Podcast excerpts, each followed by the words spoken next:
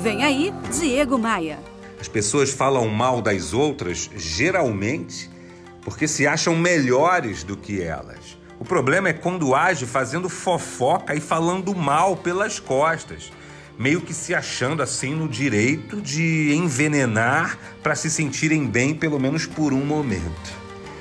Quando eu refleti sobre isso, eu logo lembrei de um texto do filósofo Sócrates. O texto se chama As Três Peneiras. E mais do que um texto bacana, eu busco adotar esse, essa ideia como regra na minha vida, especialmente quando penso em falar sobre alguém que não está presente no momento. É assim, ó. A primeira peneira que o filósofo Sócrates se refere nesse texto é a peneira da verdade.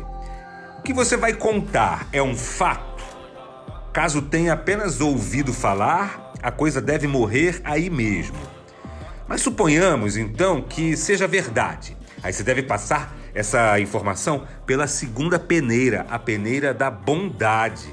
O que você vai contar é coisa boa? Ajuda a construir a reputação das pessoas?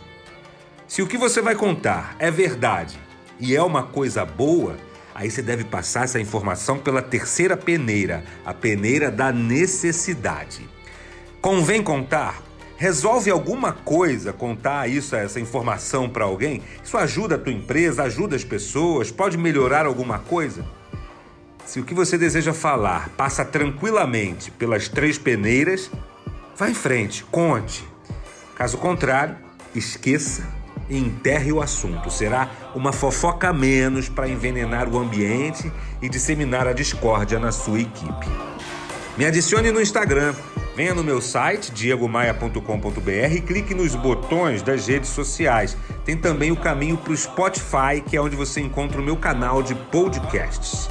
Eu sou Diego Maia e essa é a sua pílula diária de otimismo. Bora voar? Bora voar? Você ouviu Diego Maia.